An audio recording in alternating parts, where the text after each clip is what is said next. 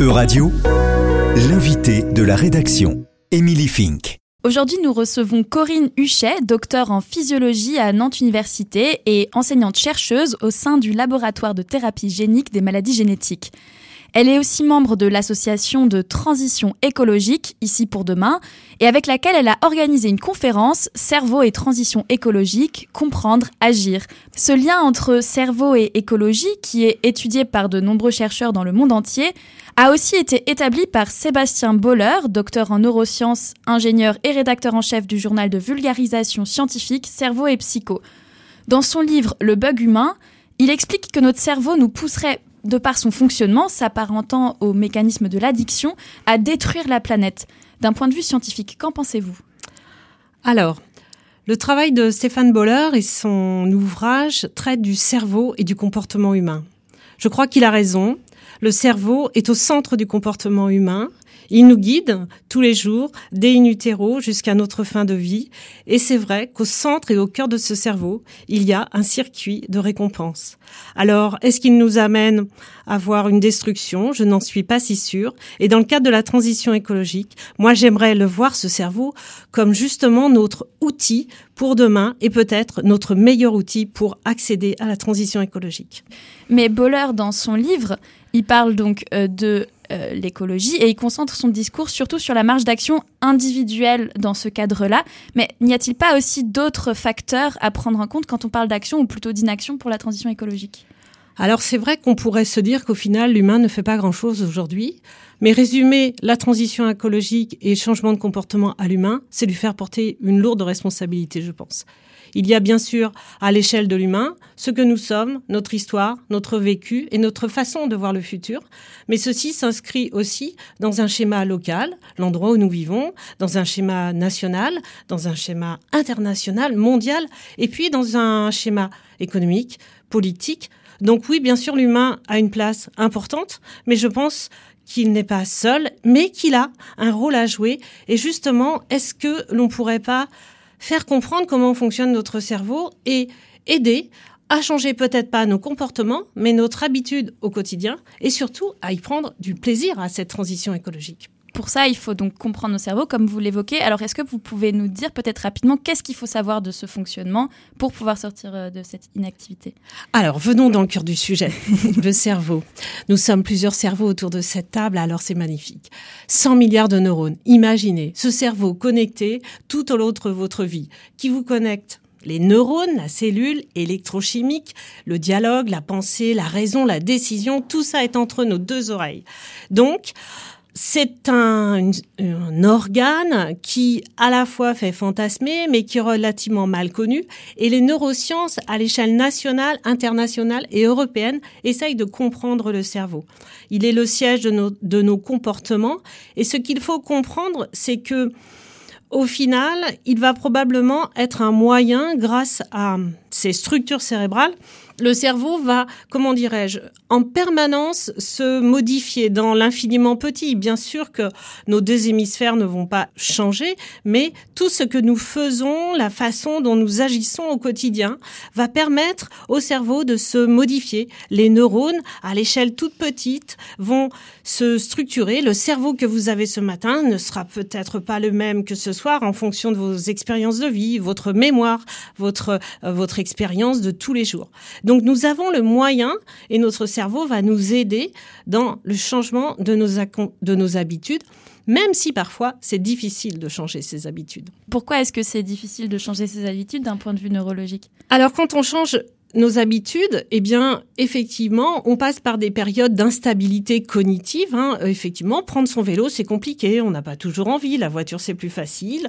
Donc, euh, on est ça va affecter nos émotions et nos comportements sont aussi associés à nos émotions. Et puis, tout compte fait, vous vous rendez compte que vous prenez votre vélo, vous prenez du bien-être, du plaisir, et puis là, vous repassez par quelque chose. Donc, vous apprenez, vous modifiez votre, vos circuits cérébraux, et là, vous créez un nouveau chemin au sens propre et au sens figuré, notre façon de, de traverser, de voyager, et puis vous allez modifier vos circuits neuronaux, et quelque part, là, vous vous sentez mieux, vous avez fait une action, vous avez changé vos habitudes, mais il faut bien définir l'intention, le faire à sa mesure, à sa façon, se retrouver soi-même, être aussi en accord avec ce que l'on est dans le cadre de cette transition écologique.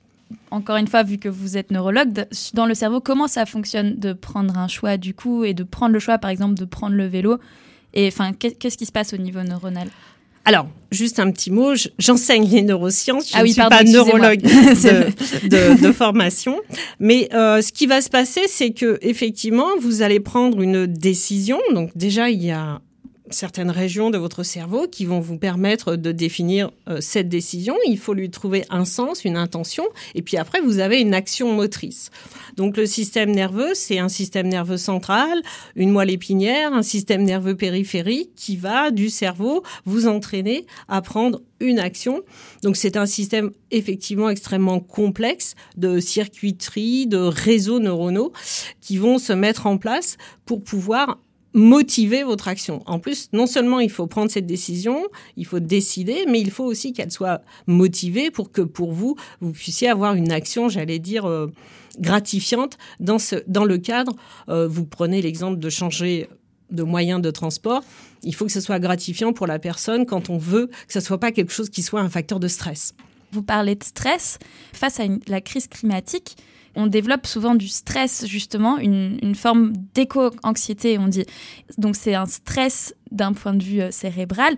Et est-ce que donc ça pourrait être un frein ou au contraire un moteur pour l'action, ce stress-là? Alors effectivement, hein, il suffit d'écouter les informations. Euh, euh, la transition écologique et les changements du climat peuvent être des facteurs de stress. Pour faire simple, le stress va être bénéfique quand il est à petite dose. Si vous avez une peur soudaine, euh, un bruit de, de de voiture, vous allez réagir. Ce stress va vous permettre d'avoir une action. Maintenant, si vous êtes coincé sur la route, euh, là, pour le coup, ça peut être stressant, voire même avoir un effet neurotoxique quand on est sur du stress chronique et un trouble pathologique.